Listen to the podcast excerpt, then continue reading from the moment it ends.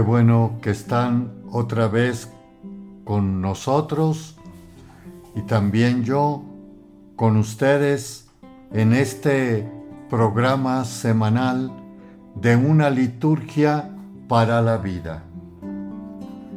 Nos encontramos en el domingo de Pentecostés, 50 días después de la Semana Santa y específicamente del trido pascual. ¿Qué vemos en este día de Pentecostés? Una de las cosas es que se apaga ya el cirio pascual que nos acompañó durante esta cincuentena y se va o se pone a un lado de la pila bautismal, donde va a estar encendido cuando haya los bautismos y también la comunión eucarística de los niños y la confirmación de los jóvenes.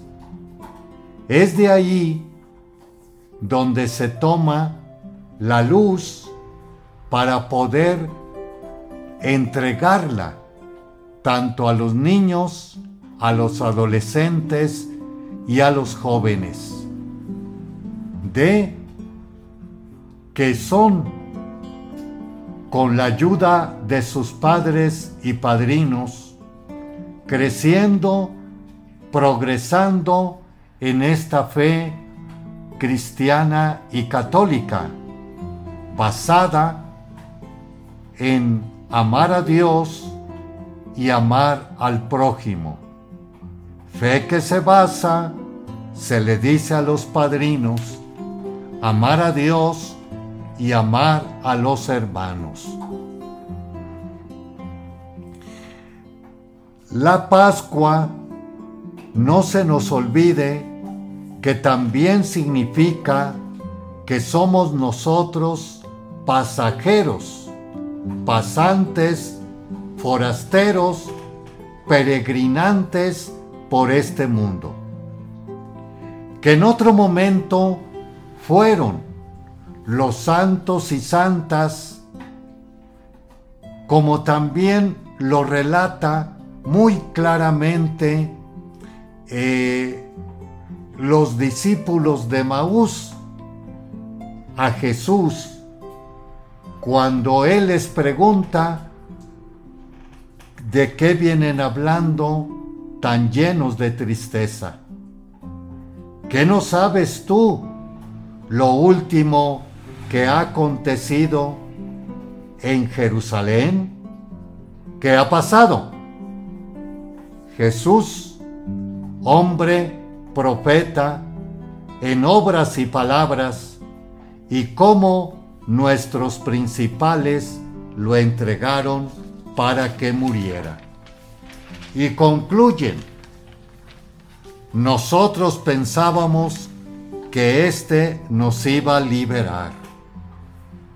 Somos pues cristianos pascuales, que pasamos también otro tanto en un lugar y en un momento de esta historia de la humanidad, o mejor dicho, desde la fe, en un momento de la eternidad que nos, que nos tocó probar y vivir, como es el caso pasado, muy conocido por nosotros, la pandemia del COVID.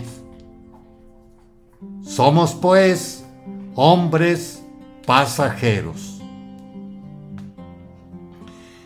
¿Qué podemos decir del Espíritu Santo?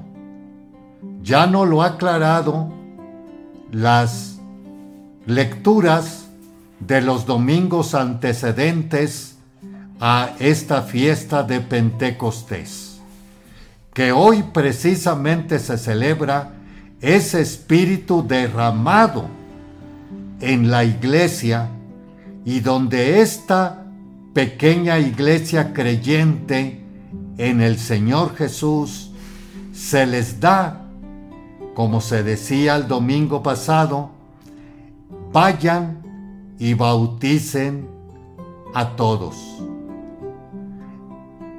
Previamente, enseñándoles a guardar todo lo que yo les he mandado.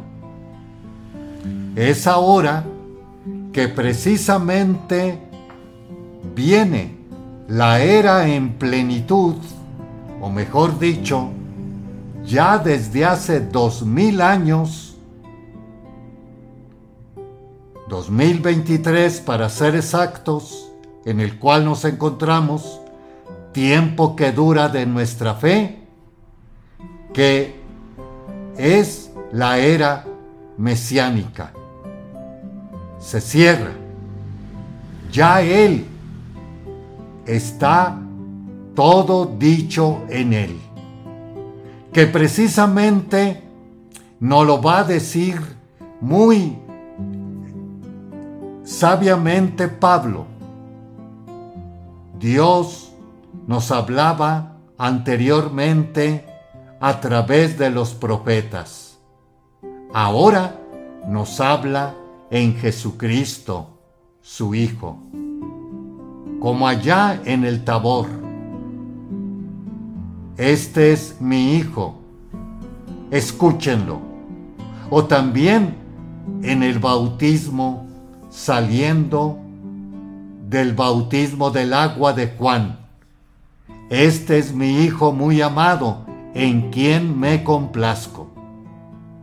Todo ya está cerrado con el mesianismo, con el Mesías, con el enviado, aquel que también aclara la samaritana. Ya sé que va a venir uno que nos va a dar cabal cuenta de todo. Y Jesús le dice, soy yo el que está hablando contigo. O también el ciego de nacimiento. ¿Crees tú en el Mesías? ¿El Cristo? ¿Y quién es para que yo crea? Ya lo has visto, el que está hablando contigo. Y postrándose, lo adoró. O lo que también lo hemos visto en Tomás. Si no meto mi dedo en sus clavos y mi mano en su costado, no creeré y a los ocho días se aparece, ven acá, Tomás. Y la exclamación, Señor mío y Dios mío. Aquel que en Semana Santa, en el Domingo de Ramos, lo proclamamos con las palmas. Recordemos el canto de aquel entonces, la palma por otro lado. Tú reinarás, este es el grito que al viento exhala nuestra fe. Reine por Jesús por siempre, recordemos el canto. Haremos un espacio y regresamos en unos momentos. Le esperamos.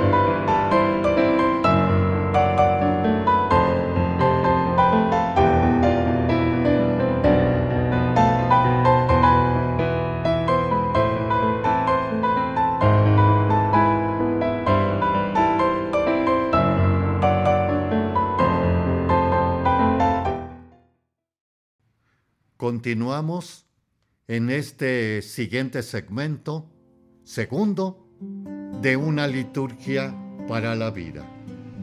También pueden ustedes encontrarme con liturgia para la vida en Spotify, Apple Podcasts, Google Podcasts, Amazon Music, iHeart Radio, como también en YouTube con el mismo nombre de una liturgia para la vida del Padre Víctor Anguiano. Estamos revisando el día de Pentecostés, que cierra el tiempo pascual en que hemos ido caminando poco a poco, no solamente en la cuestión del misterio de Dios, el querigma, la mistagogia, querigma que viene siendo Jesús Nazareno, murió por nuestros pecados, resucitó y está sentado a la derecha del Padre. Y por otro lado la mistagogia o el misterio de Dios, ¿quién es Jesús? Como también el Padre. Y ahora estamos aclarando el Espíritu Santo, la Santísima Trinidad, que todo cristiano debemos de tener bastante claro estos tres elementos de nuestra fe. El Padre, Creador, el Hijo, Redentor y el Espíritu Santo, Santificador. Y no queda de más que también como católicos, también tenemos otros caracteres, términos que debemos tener bastante presente, claros y vividos. Católico quiere decir que la salvación propuesta en ese Mesías es para todos, como así lo va a aclarar Pablo en la segunda lectura de este domingo. Ya no hay ante Dios por el bautismo judío. O no judío, esclavo o libre, hombre o mujer.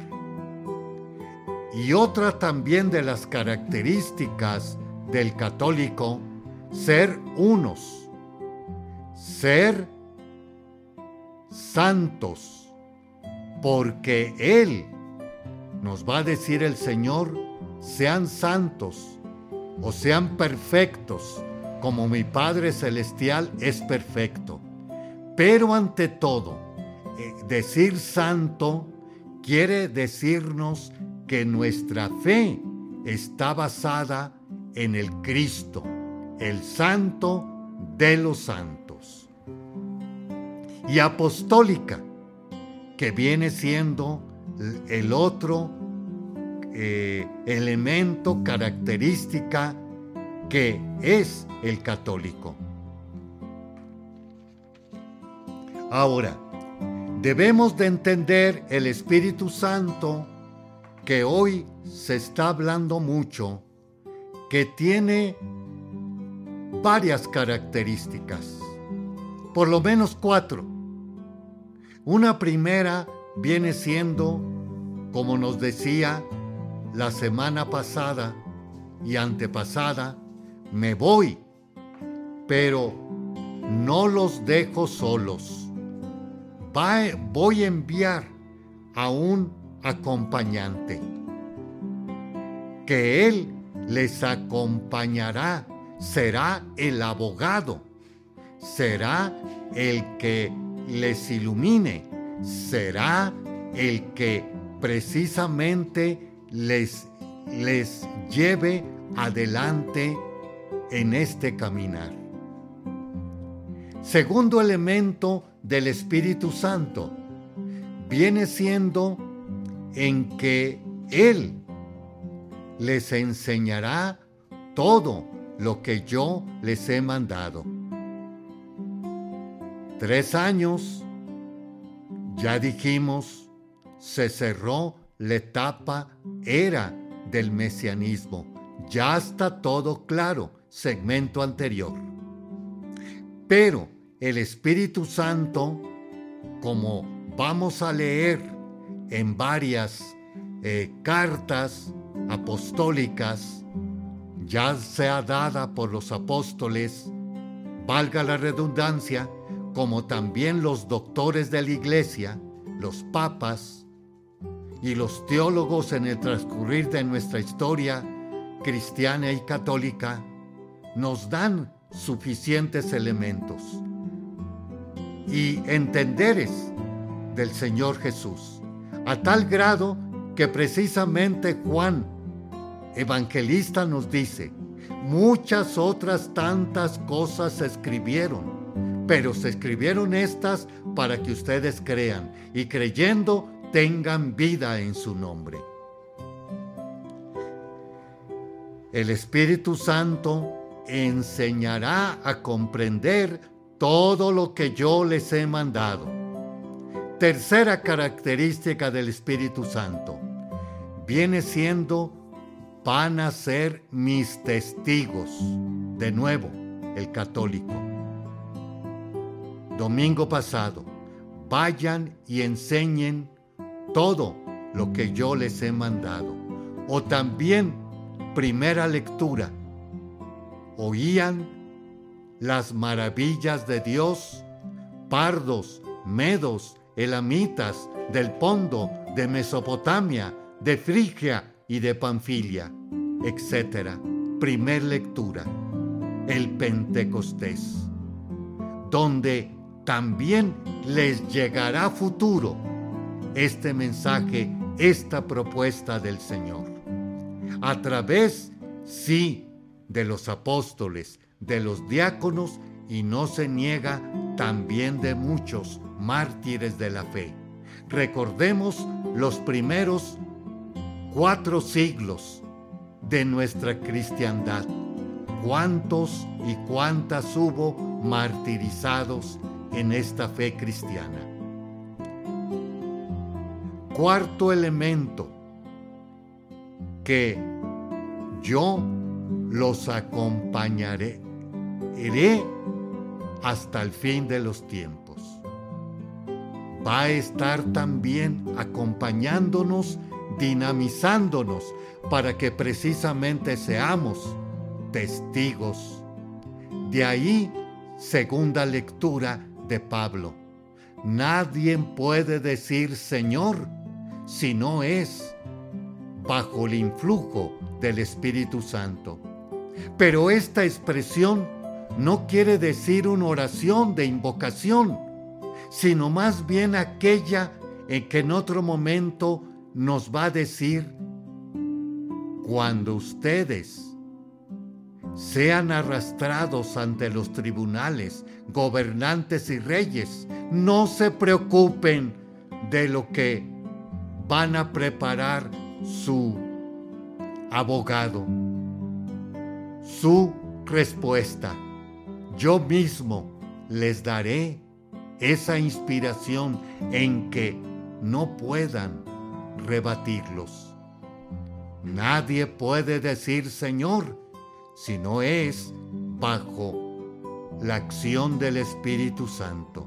Señor, amo, patrón, rey, como ya lo decía en los domingos pasados también Pablo. Él está arriba de las dominaciones, ángeles y principados. A Él se ha dada toda la gloria, en el cielo, en la tierra y en los abismos. Y todo ser proclame que Él es el Hijo de Dios. Vamos a hacer otro espacio y regresamos. No se nos vaya.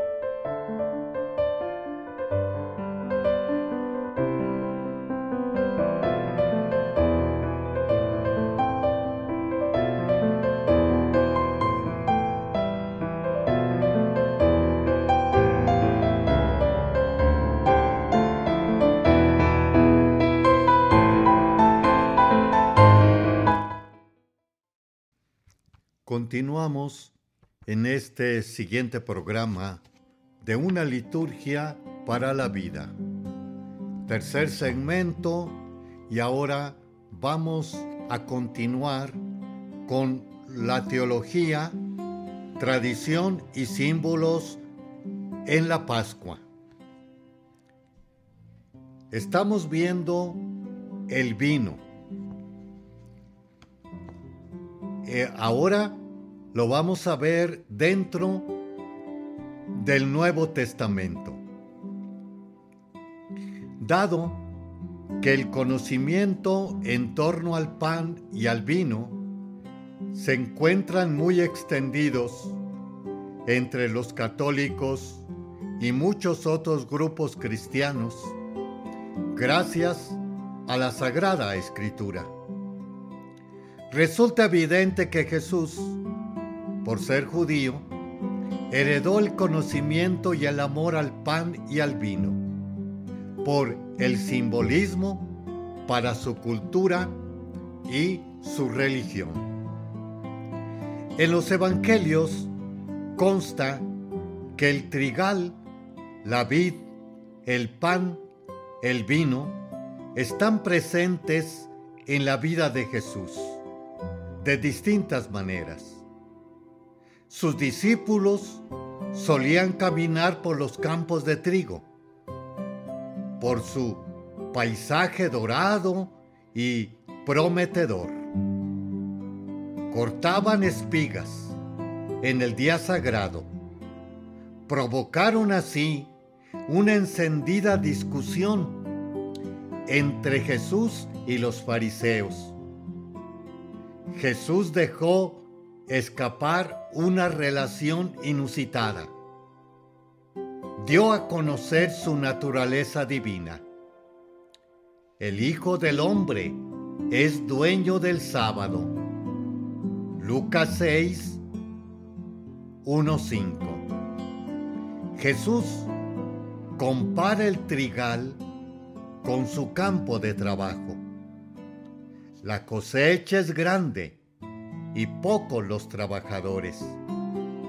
En otro momento Jesús multiplica los panes y aprovecha para invitar a la multitud a compartir el alimento en grupos. Así como para dar una lección de economía, pues ordena a la gente que recoja lo que sobra para no desperdiciarlo. En la boda de Caná, a instancias de su madre, Jesús transforma el agua en vino para librar a los novios de un serio problema y de la vergüenza de no tener más vino. Cristo compara la unión con sus amigos con la forma en que los sarmientos se unen a la cepa o tronco de la vid, diciéndonos, yo soy la vid, ustedes son las ramas. Si alguien permanece en mí y yo en él, produce mucho fruto, pero sin mí no pueden hacer nada. Pero, más importante del pan y del vino, con la persona, mensaje y misión de Jesús, se sitúa en la cena pascual, la Eucaristía. Ya hemos hablado de ello en este libro. Por estar inmenso en la cultura judía, Jesús eligió el pan y el vino, dos alimentos esenciales para la vida humana, cargados de simbolismo, para dar salida a su amor, a su deseo de vivir en íntima unión con sus seguidores, para vivir en nuestra vida y hacernos vivir su vida. Esto es mi cuerpo, que es entregado por ustedes. Esta copa es la nueva alianza en mi sangre. En la liturgia judía, la expresión cuerpo y sangre designa al hombre entero. Esto es, al ser humano completo, al yo humano creamos que en el pan y en el vino, consagrados por el ministro ordenado, está Cristo entero. Creemos que la oración, esto es mi cuerpo, esto es mi sangre, significa, esto soy yo. En la Eucaristía recibimos a la persona viva de Jesucristo resucitado, bajo una modalidad sacramental, pero real.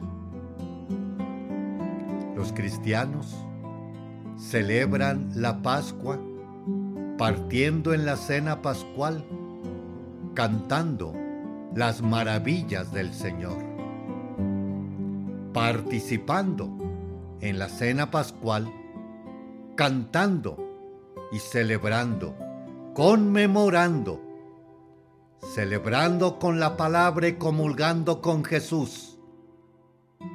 Esta cena debe transpirar júbilo, regocijo y fiesta. La comunidad convocada por el resucitado hace una fraternidad con la victoria de Jesucristo sobre el pecado y la muerte. Cristo mismo y junto con Él todos sus en su conquista. Él es el victorioso y la glorificación plena del Padre, que llena a nosotros en comunión eucarística él nos alimenta y nos envía a colaborar con Él para cumplir la voluntad de su Padre en el mundo hasta el final de los tiempos. Es importante que la cena eucarística se extienda a nuestra casa, a cada hogar. Debe realizarse una comida especial, que sea un ágape familiar de ambiente festivo, amoroso y alegre, como una Eucaristía del hogar. Sería muy oportuno incluir en esta reunión un arreglo de trigo y uvas o pan y vino para facilitar el vínculo con la cena eucarística. También valdría la pena que los padres de familia hicieran el significativo gesto de bendecir el pan y el vino y de compartirlo ellos mismos. Conviene recordar que ser cristiano no es limitarse a hacer la Pascua. Esto es, a confesar y a comulgar en ocasión de la Pascua o una vez al año. Hacer la Pascua equivalga a venir todos los días y vivir en cada uno de ellos la citación de resucitados, de cristianos, compartiendo con Cristo su misión. Esto transformará profundamente nuestra forma de ser, nuestra manera de celebrar y de vivir la misa. Sacramento Pascual de Cristo y nuestro modo de cumplir nuestra misión en el mundo. Haremos otro espacio y regresamos. Le esperamos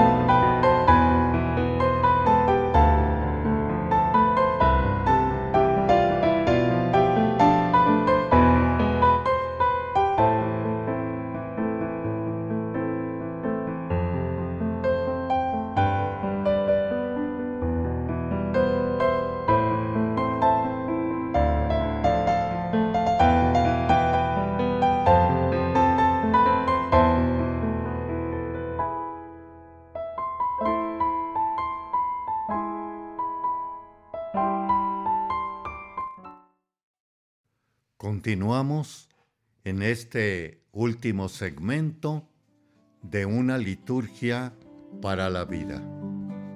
Les habla el Padre Víctor Anguiano de la diócesis de San Cristóbal de las Casas. También pueden acceder al YouTube con una liturgia para la vida e igualmente a través de otros medios como es Spotify, Apple Podcasts, Google Podcasts, Amazon Music y iHeart Radio.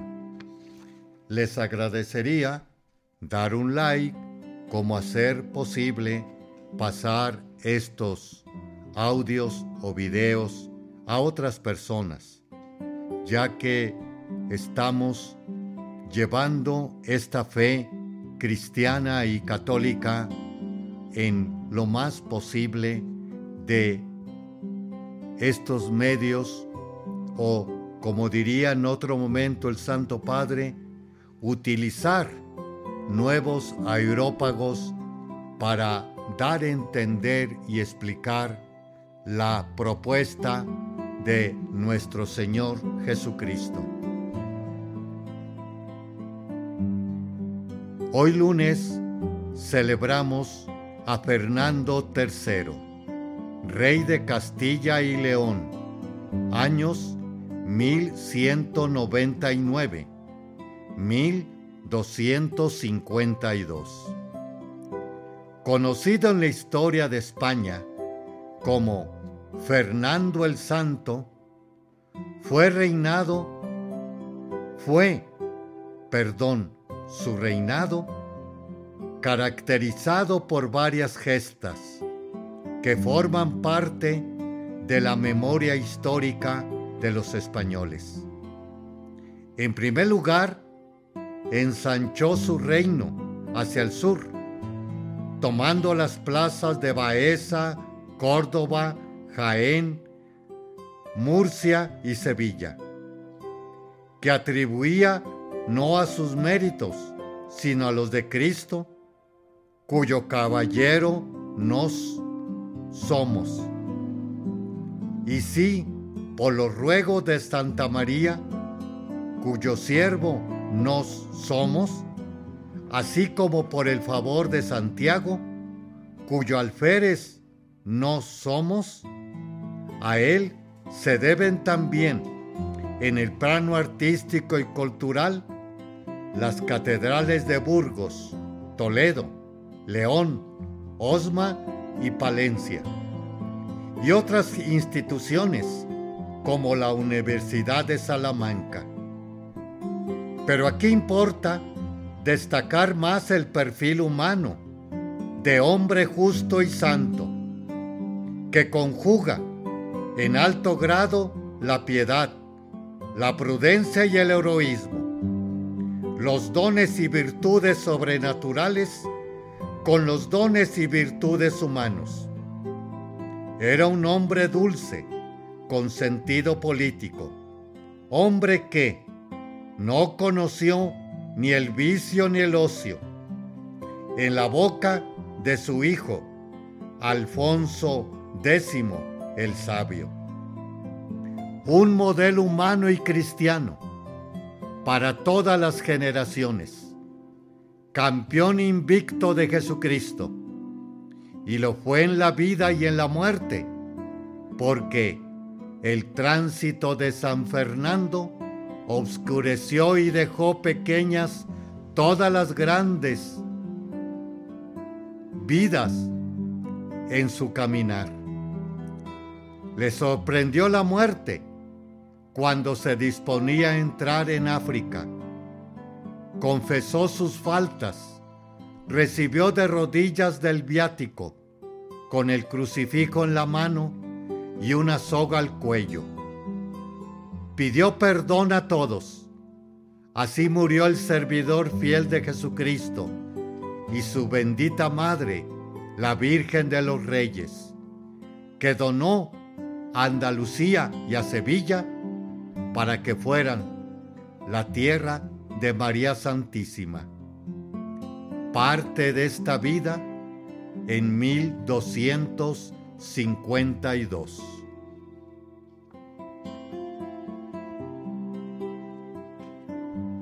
Los Santos Mártires. Carlos Luanga y compañeros. 1885. La muerte violenta de 22 ugandeses sacrificados por su fe el 26 de mayo al 3 de junio de 1886 y el 27 de enero de 1887. Es uno de los testimonios modernos de la fe en las nuevas comunidades cristianas del tercer mundo. Estos 22 mártires son también las primicias de un centenar de cristianos católicos y anglicanos que cayeron víctima de la ira del rey Mwanga de la región de los lagos en Uganda. La historia de la evangelización de Uganda comienza a mediados del siglo XIX. Por parte católica fueron los padres blancos los que iniciaron la misión ugandesa, reclamados por el rey Mwanga que terminó siendo su peor enemigo.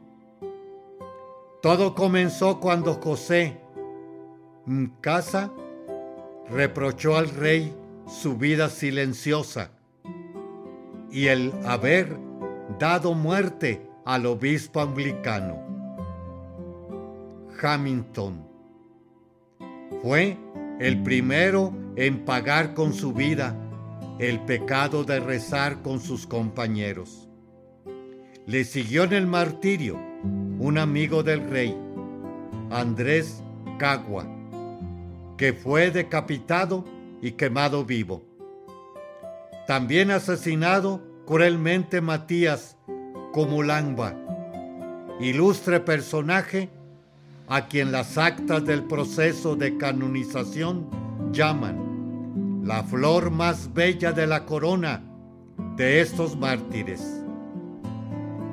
El grupo más numeroso de mártires estaba encabezado por Cargos, Carlos, perdón, Luanga, un joven de 20 años, primer paje de los doce que componía la corte real, que había sido bautizado a cuatro de ellos y a Quisito, 13 años, sustrayéndole a la inclinación pederastia del rey.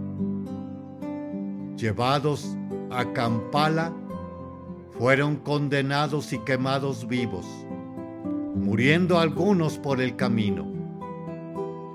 Dos años más tarde, fue ahogado en un tanque Juan Jamari, llamado el anciano, por su entrega al prójimo. Los ejemplos de endereza y de fe cristiana emulan la de sus compañeros en los primeros siglos de África cristiana. Canonizados durante la tercera sesión del Concilio Vaticano II. Carlos Luanga, declarado patrono de la acción católica y de la juventud africana en el año 1934. Muchas gracias, hermanos y hermanas, por habernos dejado llegar a ustedes con estas líneas y palabras de nuestra fe cristiana y católica. Que nuestro Señor Jesucristo y la estrella de la evangelización, María Santísima, nos ilumine eternamente para llegar al puerto final de la gloria eterna. Feliz noche y tarde para todos.